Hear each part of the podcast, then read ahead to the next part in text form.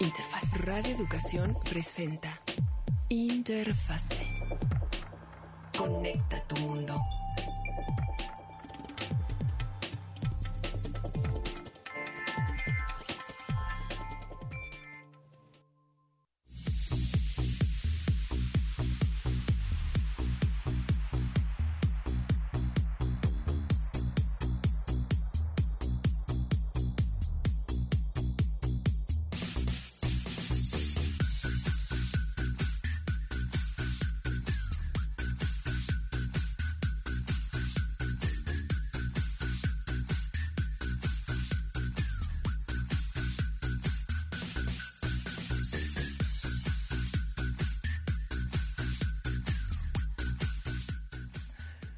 Muy buenas tardes. Desde la Ciudad de México, para nosotros es un placer darle la bienvenida. Muy buenas noches o muy buenos días, donde quiera que se nos esté usted escuchando a través de internet.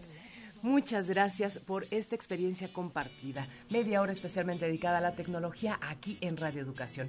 Yo soy Laura Viadas y a nombre de todo este equipo deseamos que esta información sea para usted tan importante como lo resulta la tecnología y todas sus ventajas. Por supuesto, con nuestros expertos en cabina. Felipe Barús. Hola Laura, muy buenas tardes. Qué gusto saludarte nuevamente después de tanto tiempo. Y pues bueno, con el gusto de todos los jueves para platicar de tecnología con todos nuestros radioescuchas. Es un gusto sin lugar a dudas el volvernos a reencontrar en esta maravillosa cabina en compañía de todo nuestro equipo de producción y por supuesto nuestro otro experto en cabina, Ángel, buen día. Muchísimas gracias Laura, Felipe, un saludo a todo nuestro público en cualquier rincón de internet en donde esté. Nunca mejor aplicado, ¿verdad? Se ha, se ha, ido aplicando esto en cualquier rincón donde usted se encuentre, Así en es. cualquier lugar donde usted nos pueda ubicar. Ahí estamos porque estamos justamente a través de la tecnología en cada espacio, en cada rincón. Y bueno, para quienes la semana pasada nos escucharon, nos hicieron favor de regalarnos su atención, sin duda este programa también será complementario. Si usted no nos escuchó, no se preocupe porque le vamos a hacer un breve resumen de lo que ha sucedido la semana pasada y la razón por la cual hemos dado continuidad el día de hoy aquí en cabina. Eh, Felipe Barús. Efectivamente, la semana pasada estuvimos platicando sobre esta gran aplicación Sasla que yo quisiera no usar, pero pues no nos queda otro. Vivimos en un país sísmico, en un país donde hay temblores, eso pues ni modo, eso no nos va a quitar nadie. Y pues tenemos que estar alerta. Esta aplicación Sasla, pues yo la fui a descubrir en un momento dado. Me encantó, la verdad es que funciona de maravilla. Y pues dije, vamos a buscar quién creó esta maravilla. Así que así lo encontré. De hecho, tuve la gran fortuna de encontrar a Diego Ramírez Calvó. Y él está con nosotros otra vez. La vez pasada, hace una semana, nos platicó sobre cómo funciona la aplicación, cómo funciona el sistema de alerta sísmica mexicano, que es una maravilla a nivel mundial, reconocido por muchos países como tal. Y la idea es que ahora nos platique como creador, eh, como talento mexicano en ingeniería, en creación de apps, la historia de esta aplicación. Se me hizo algo sumamente interesante. Eh, Diego es una persona muy joven, pero eso no le quita nada de mérito en lo que ha logrado, en lo que está logrando y en lo que puede lograr con, con Sasla. Así que pues bienvenido Diego. Así que los micrófonos son tuyos. Platícanos bienvenido, un poco. Bienvenido nuevamente. Felipe, Laura, Ángel, muy buenas tardes. Muchas gracias nuevamente por la invitación. Yo estoy con mucho gusto aquí nuevamente con ustedes. Y pues sí estuve leyendo los comentarios de la gente hace una semana que les gustó bastante este tema de la aplicación sísmica. Entonces, pues aquí estamos para que me interroguen. Sí, por favor, por favor, te vamos a interrogar. Diego, en todo caso, eh, ¿cuál es la idea cuando para a ti te surge esta inquietud?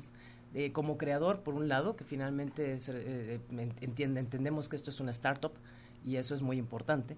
Finalmente es una, una parte que tú creas y que decides lanzar para ver qué sucede. No obstante, sabemos la gran necesidad, como bien menciona Felipe.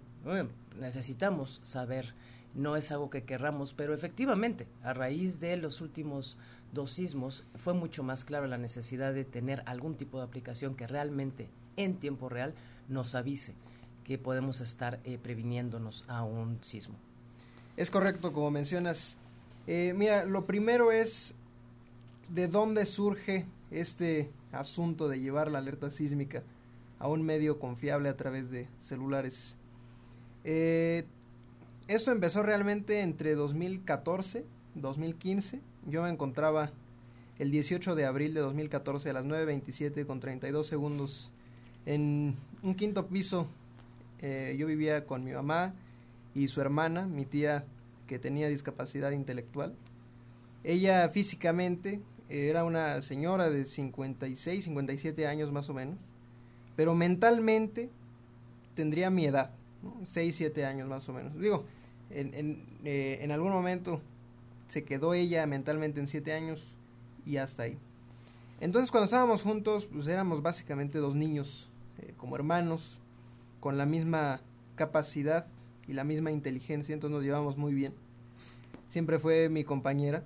Y esa mañana eh, mi mamá trabajaba en un noticiero, me llamó por teléfono y normalmente cuando ella hablaba temprano, porque estábamos de vacaciones, pues decía, pues algo anda mal, ¿no? No, no, hay necesidad de que me hable por teléfono de que esta, tan temprano. Exacto, de que era esta llamada llegue. Era 9.27 de la mañana, pero para mí era de madrugada. Entonces suena el teléfono y yo contesto y me dice, está sonando la alerta sísmica. Y yo sentí que se me hundió el estómago porque me daba mucho miedo, me daba mucho miedo. Entonces yo desperté a mi tía y le dije, oye, va, va a temblar, ¿no? Pero como ella no entendía mucho, me decía, ¿y tú cómo sabes, no? No digas mentiras, eso no está bien, te voy a acusar con tu mamá de que me estás espantando. Yo le digo, no, es de verdad, vámonos, ¿no? Entonces, pues no me hizo caso, el temblor llegó y pues era un edificio pues bastante... Eh, pasaba cualquier camión o algo y, y, se balanceaba muy leve. Entonces el sismo eh, tuvo una magnitud de 7.2 con epicentro en Petatlán, Guerrero. Y pues tuvo efectos importantes en la ciudad. Se movió bastante feo el edificio. Y pues yo me traumé horrible y ella gritaba y pensamos que se nos iba a caer el edificio ahí. O sea, fue muy traumático, la verdad. Ya después lo ves y dices, ah, pues un 7.2 de Petatlán, pues más o menos, ¿no? Pero en ese momento sí me dio bastante pánico, terror ahí. Ya después eh, pasó el susto y pues me quedé con eso, ¿no? De que mi mamá me marcó por teléfono para decirme, oye, es que va a temblar. Claro. Ahí fue cuando surge todo el interés en el, en, en, el alertamiento sísmico temprano, porque el tema sísmico lo conozco desde siempre, ella ha sido periodista toda la vida, siempre todos los 19 de septiembre era el homenaje al, al sismo de 1985. Sí, claro, desde el, el homenaje a todos los que faltaban, desde, claro. Desde que me acuerdo que tengo memoria, tengo las palabras de Lourdes Guerrero de esa mañana del 19 de septiembre en mi cabeza. O sea, el tema sísmico siempre lo tuve en mente. El alertamiento temprano se me despertó ese, ese interés ese día, el 18 de abril de 2014. Entonces de ahí empecé en la investigación de qué es el SASMEX, cómo es que funciona la alerta sísmica, sus medios de difusión actuales y todo esto pues me abrió un panorama para investigación propia, ¿no? Todo esto fue de forma autodidacta. Y en su momento pues fue la oportunidad de, de aplicaciones móviles y los celulares como un medio que podría aprovecharse. En ese momento pues no la Existían aplicaciones que, que, intentaban hacer ese tipo de tareas, pero ninguna realmente lo logró porque eh, era muy limitada la señal de internet. Si no tenías wifi en la calle casi nunca había datos. Casi ¿no? nunca había datos. Entonces claro, estaba es muy correcto. poco preparada la infraestructura de telefonía celular e internet para lograr ese tipo de cosas.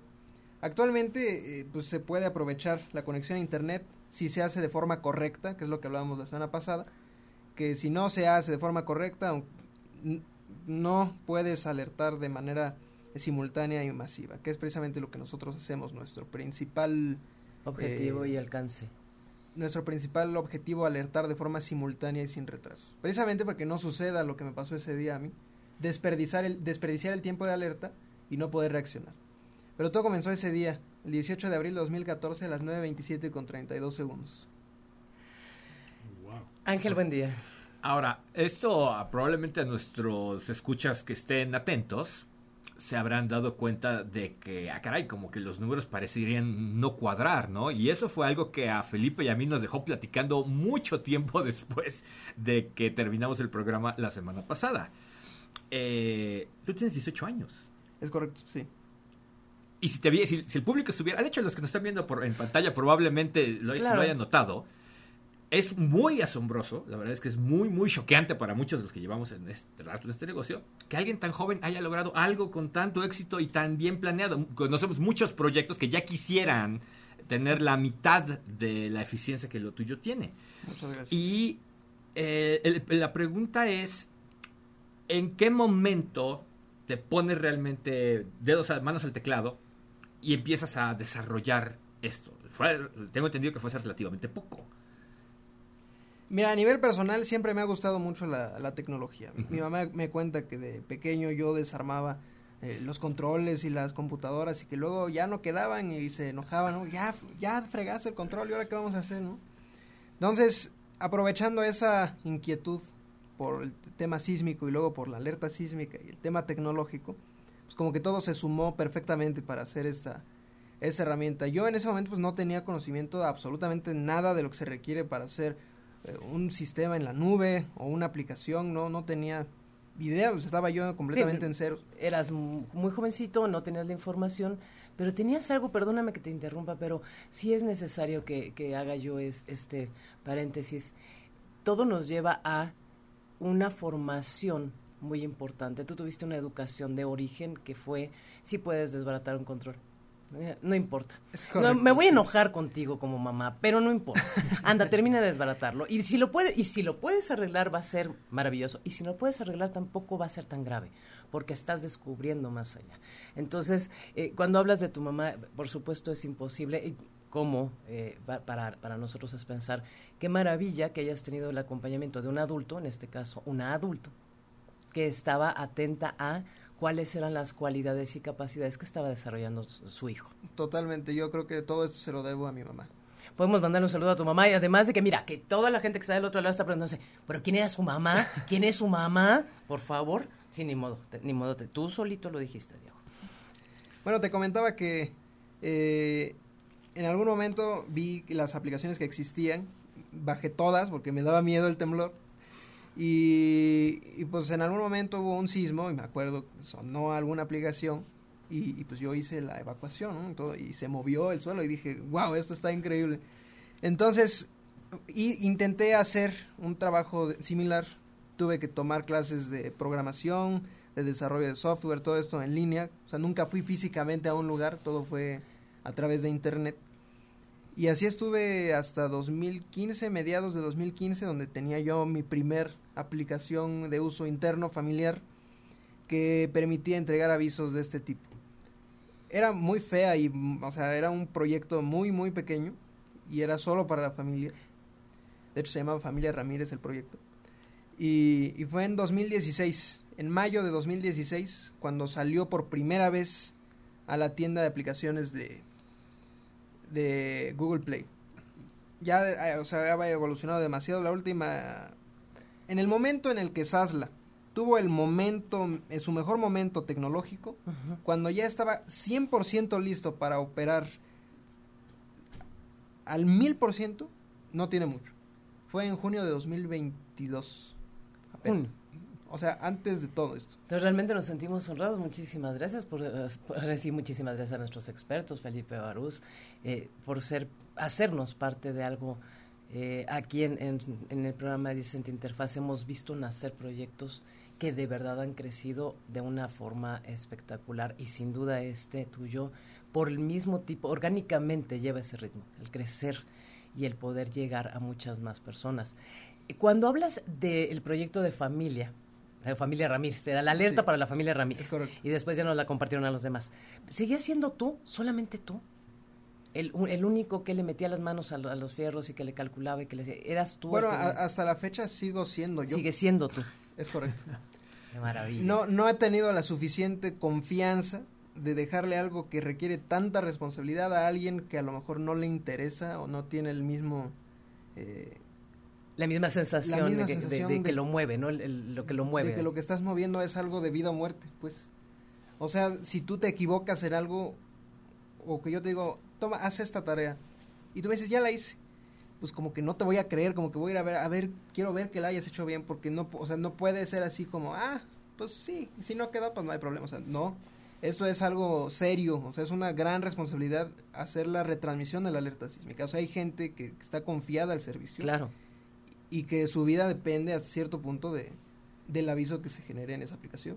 Sí, sí. sí. Entonces, es por eso que no he tenido esa eh, facilidad de entregar el control a nadie más. Este, estás también estudiando y bueno, digo, tienes otras actividades y obligaciones propias de tu edad, de, de, pues, lo que hace cualquier chavo de tu edad. Sí, claro, ¿no? estás Supongo yo. estudiando, tienes la Eh, aplicación. ¿A qué horas encuentras tiempo para la aplicación, para Sasla y para el eh, resto y de para las cosas? financiarla, porque todavía no entramos a esa También. parte. ¿no? Es, es- es- finalmente es una aplicación, necesita financiamiento. ¿Cómo consigues el financiamiento? Eh, Es correcto. Eh, bueno, yo estoy estudiando, estoy terminando la preparatoria. Lo he tenido que hacer en línea porque los tiempos no, no me daban en su momento. Tuve que salirme de la escuela presencial para continuar en línea porque el- el- los tiempos eran imposibles. Dormía yo dos horas, o sea, estaba muy, muy, muy limitado ese horario. Entonces, eh, yo estudio en línea desde antes de la pandemia, desde mucho antes. Entonces, cuando dijeron, no, es que las clases en línea, dije, "Pues yo ya me las sé. ¿no?". Entonces fue... Sí, todo es cuestión de disciplina. Es correcto. Sí. Eh, el tema del financiamiento. Sasla no es un negocio. Eso siempre se ha dejado claro. No se debe aprovechar uno de la necesidad de la gente de saber eh, o conocer con anticipación que viene un sismo para ponerse a salvo. La alerta sísmica es un servicio público y gratuito que ofrecen las autoridades y que Sasla ha respetado ese, eh, esa parte de un servicio público y gratuito. Sasla no es un negocio. Existe la posibilidad de que la gente aporte a través de una suscripción en la aplicación. Eh, es completamente opcional, no se condiciona ningún servicio y es eh, literalmente dice fondea nuestra misión. No es compra la alerta o, recibe la alerta, no, eh, literalmente dice fondea nuestra misión. Siempre hemos di- dicho eso, Sasla no es un negocio. Es por eso que ha sido bastante complicado para nosotros, porque la gente mientras no hay un sismo importante, pues no hace donaciones, no, no aporta, se le olvida que existe la, la herramienta, pero a Sasla no se le olvida, Sasla sigue operando las 24 horas del día, todos los días del año, entonces se requiere de bastante inversión, eh, entonces digo, aprovechando que estamos ahorita con los micrófonos al aire, siempre estamos abiertos a, a algún patrocinador público o privado que esté dispuesto a, a- a contribuir en este desarrollo sin ningún tipo de interés económico porque es eh, una herramienta bastante valiosa y que no se le puede cobrar a la gente, que no puede verse como una empresa, como un negocio, porque no lo es. Ángel, buen día. Esto es muy importante porque parece mentira, ¿no? Hay cosas que serían quizá más sencillas si se pudiera pensar en un- algún tipo de lucro con, con todo esto. Pero afortunadamente no. Afortunadamente no es el caso. O sea, me- te, te queda muy claro cuál es la función y por qué no debe de, de ser así, sí. ¿no? Eso no, no ha estado en duda desde el inicio del, del proyecto. Es correcto. Ahora, eh, ahorita qué bueno que lo mencionaste. eh, ahora sí que lo que algunos llamaríamos el, el- el comercial descarado, que en este caso es muy importante, porque de eso vive la aplicación. Ahora sí Así que es. el público que nos está escuchando, como tú dices, es como una póliza de seguro. Nadie piensa en ella hasta el momento en el que el se necesita. ¿no? Y ahorita, pues, tuvimos un recordatorio muy fuerte. Nuevamente. de- No, nuevamente, varios exacto. recordatorios. Sí, exactamente. Y es algo que pues, va a seguir pasando, nos guste o no. Ajá. Mucha gente ve la aplicación y cuánto es más o menos lo que se requiere para operar. Nosotros tenemos infraestructura para soportar el juego más popular, por ejemplo. Eh, supongamos de esos juegos de balazos, ¿no? Que todo el mundo, todos los jóvenes lo juegan, etcétera, y que son millones de usuarios. Nuestra infraestructura podría fácilmente soportar un- una aplicación, un juego de ese tamaño. Y no lo hace, o sea, no está generando un ingreso para nosotros como para un desarrollador de un videojuego, por ejemplo. Nuestra infraestructura es enorme y está ahí, haciendo nada, o sea, esperando a que haya una alerta sísmica. Para que en el momento de una alerta, de forma instantánea, en milisegundos llegue la alerta a todos en la zona en riesgo. A todos, sí, a Eh, todos. ese es realmente lo que Sasla tiene como principal costo, que, que es una cantidad espectacular en potencia tecnológica, digamos, que nunca se utiliza.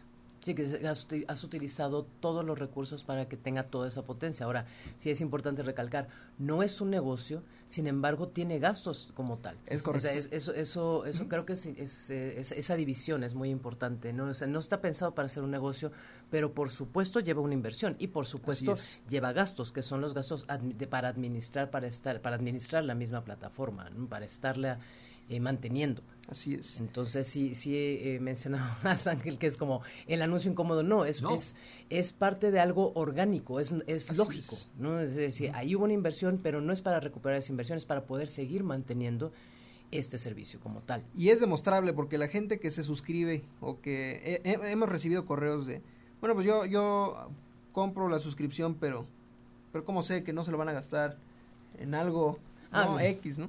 Y todo se ve y se demuestra cuando hay momento de una alerta sísmica y a todos les llega el aviso al momento, sin ningún tipo de retraso, a la zona que se debe a que le debe llegar el aviso de forma prioritaria y de forma correcta.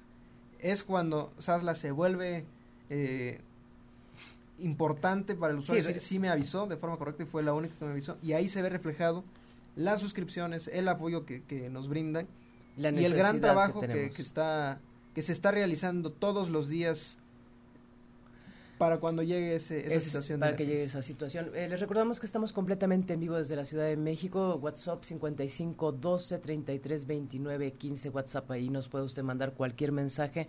Estamos platicando sobre la aplicación Sasla con Diego Ramírez Calvo, director de esta aplicación que en tiempo real nos ayuda a prevenirnos en tanto a los sismos. Eh, lamentable afortunadamente todos tenemos una historia, digo afortunadamente porque la podemos contar, lamentablemente porque el susto, o sea, todos nos, nos, nos hace tener que contar una historia, pero las historias es que hay cualquier cantidad de variables no controlables cuando tenemos o se va la luz o no hubo la manera en la que eh, la alerta del poste porque entonces falló. Eso, eso ha sido la historia de nuestros días en los últimos, en las últimas semanas. Así es. Eh, mencionabas, eh, Diego, que es hasta qué eh, empieza la temporada, porque estamos un poco en ese sentido ya pensándolo, ¿no? Así como hay temporada de ciclones, hay temporada de, a- también hay temporada de temblores.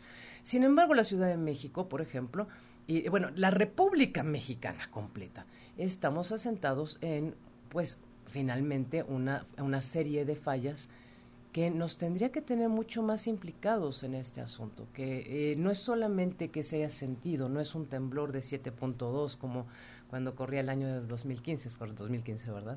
2014. 2014-2015, eh, o que sean de 4 puntos. Todo, todo movimiento telúrico tiene que alertarnos porque nos está dando el anuncio finalmente, o estoy equivocada, nos está dando el anuncio de que hay un cambio en eh, la, parte terrestre y tenemos que prevenirnos ante ello. Un 4.5, un 2.3 nos anuncia que puede, podemos estar de frente al reacomodo de la Tierra. Pues mira, eh, antes de este tema tocaste el tema de la temporada sísmica. Esa, la gente ya, en algún momento la gente dijo, septiembre es el mes de los sismos. ¿no? Ya hasta en internet dice septiembre, ¿no? En lugar de septiembre. Eh, realmente esto no existe, o sea, hasta el momento no hay ninguna evidencia científica de que en septiembre De que solamente nos tiembla en septiembre, ¿no? De hecho, si tomamos, hay muchas investigaciones, eh, tanto de expertos como de entusiastas, o hasta uno mismo puede revisar los registros del Sismológico Nacional, y estadísticamente septiembre no es el mes más sísmico. O sea, se va, se, se pelean varios meses ahí. ¿no? Es correcto, Pero, septiembre no es el mes sísmico. Tenemos la coincidencia de los terremotos de, de 1992, de 1985, de 2017, de 2021 y de 2022 en 7 y 19 de septiembre. ¿no? Sí, tenemos una memoria Entonces, histórica en la, piel, eso es. Eh, ha sido en- una coincidencia, pero también ha sucedido en otros meses. ¿no? Es correcto. Ha sucedido en 20 de marzo, por ejemplo. Y marzo no es el mes de los sismos tampoco. El asunto es que todo el año es la temporada sísmica. Empieza el primero de enero y termina el 31 de diciembre. Entonces no tenemos una, una temporada de sismos como una temporada de huracanes. La temporada de huracanes existe. Ahí radica la importancia, justamente, Diego, de recordarlo. No es cuando eh, hay un temblor fuerte, cuando tendríamos que estar atentos. Movimientos Es telúricos tenemos desde Y me parece preciosa la frase, aunque aterradora, ¿no? Desde el 31 de diciembre hasta el 1 de enero corriendo. Así es. Y por ejemplo, en 2019 no tuvimos ningún sismo importante. Y nosotros como aplicación vimos, eh, en 2020 tuvimos un sismo fuerte en junio, pero vimos desde ahí cómo iban bajando la cantidad de usuarios. En 2019 bajó demasiado, se fue yendo hacia abajo la, cantidad de usuarios y llegó el 7 de septiembre de 2021 el sismo de magnitud 7.1 en Acapulco y otra vez crece exponencialmente, ¿no?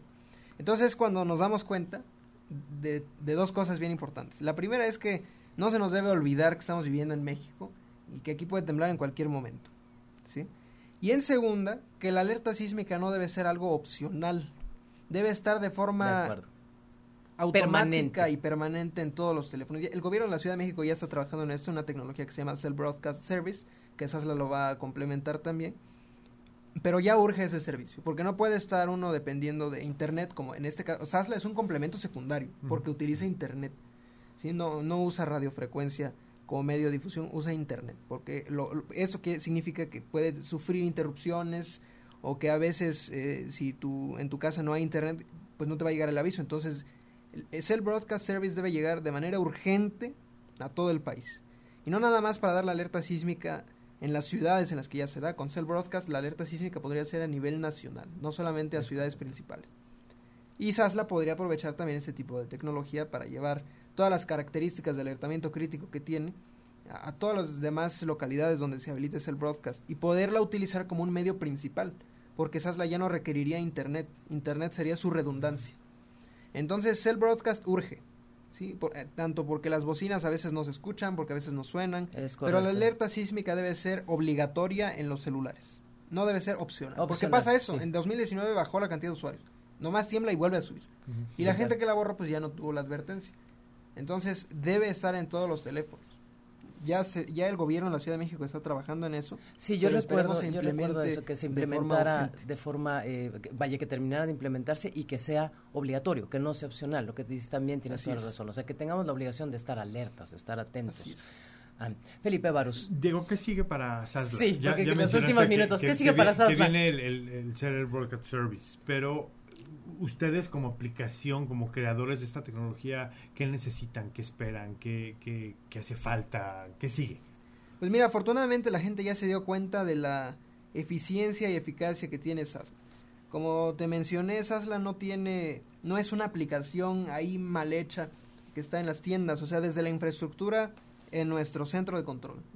Hay energías renovables, hay redundancias en radiofrecuencia, en internet, o sea, es una infraestructura muy completa en, eh, desde donde se origina la alerta. ¿no? La aplicación también implementa protocolos muy complejos, sistemas muy grandes, redundancias. Todo esto creado por mí desde cero, dedicado a la alerta sísmica y que ha dado su- sus, sus buenos resultados. Es la única que te permite en la difusión garantizar una difusión masiva simultánea en menos de dos segundos, sí, regionalizado. Y, y para, para tú recibirla es la única aplicación autorizada tanto por Google y por Apple para ac- activar nuestro protocolo de alertamiento crítico. Interrumpe cualquier aviso vigente, interrumpe música, videos, suena incluso en modo silencio. Eh, suena incluso en modo silencio. Suena incluso en modo silencio y te da Correcto. la oportunidad de ver cuántos segundos tienes antes de que las ondas sísmicas lleguen. Esto es una estimación, obviamente, pero te puede servir, por ejemplo, para saber si tienes tiempo de evacuar o Sí. mejor replegarte o colocarte debajo de una mesa o, Sí, tomar subir tus, o bajar. tus, ¿no? La- la- tus medidas de, La larga historia, ¿qué, qué será mejor, subo o bajo? Así es. Sí, Ángel, buen día. Entonces, pensó, nosotros utilizamos estas, esta, esta infraestructura eh, a través de Internet. ¿sí? Eh, Internet puede que no sea la mejor herramienta para difundir un mensaje de alerta, pero si se hace bien, con una buena infraestructura, ya vimos que tiene buenos resultados. Si lo único que necesitas es una red de Internet, aunque sea extremadamente lenta, pero que la tengas. Pero que la tengas. Así, Ok. no se necesita 5G y Internet de un gigabit por segundo. No. O sea, Para, para poder entrar a la aplicación, porque ahorita dijiste Apple o Google, eh, es así, no- en, en cualquier teléfono, por muy viejito que sea, yo entro a la, a, a la tienda de eh, Google y ahí puedo encontrarla, ¿es correcto? Ya en, los, en el último minutito. Eh, necesita, las personas con Android necesitan mínimo la versión 5 del sistema operativo y en iOS necesitan mínimo la versión 15. Esto porque a- al ser un sistema que está activo eh, siempre en todo momento en el celular, si se implementan celulares de muy bajo rendimiento, pues puede afectar gravemente la batería o ciertas capacidades del teléfono. Pero está completamente gratuita y de acceso público dentro del, torro te- de- dentro del territorio mexicano. Estamos en el último minutito. Por favor, escríbanos 1060 Interfase en Facebook, 1060 Interfase Twitter. Ahí estamos. Cualquier duda, nosotros les ponemos, por supuesto, a nuestros expertos, les pondrán toda la información que necesitan para acercarse, en este caso, a la aplicación de Sasla. Muchísimas gracias. Nos despedimos el día de hoy. Diego Ramírez Calvo, muchísimas gracias. Muchas felicidades. No, muchas, gracias a ustedes por sus palabras y por la invitación al programa. Muchas gracias a ti por hacer realidad una prevención que para muchos de nosotros era vital. Muchas gracias. Ángel, buen día. Felipe Barús, a nombre de todo este equipo de producción, muchísimas gracias. Les recordamos próxima semana nuevamente media hora con la tecnología. Muy buenas tardes.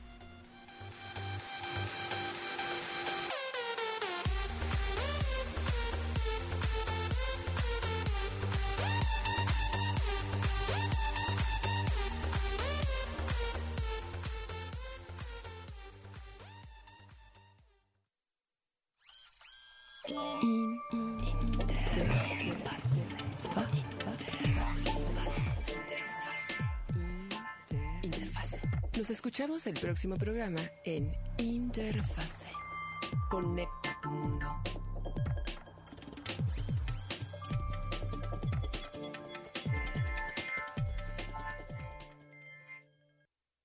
Radio Educación presenta.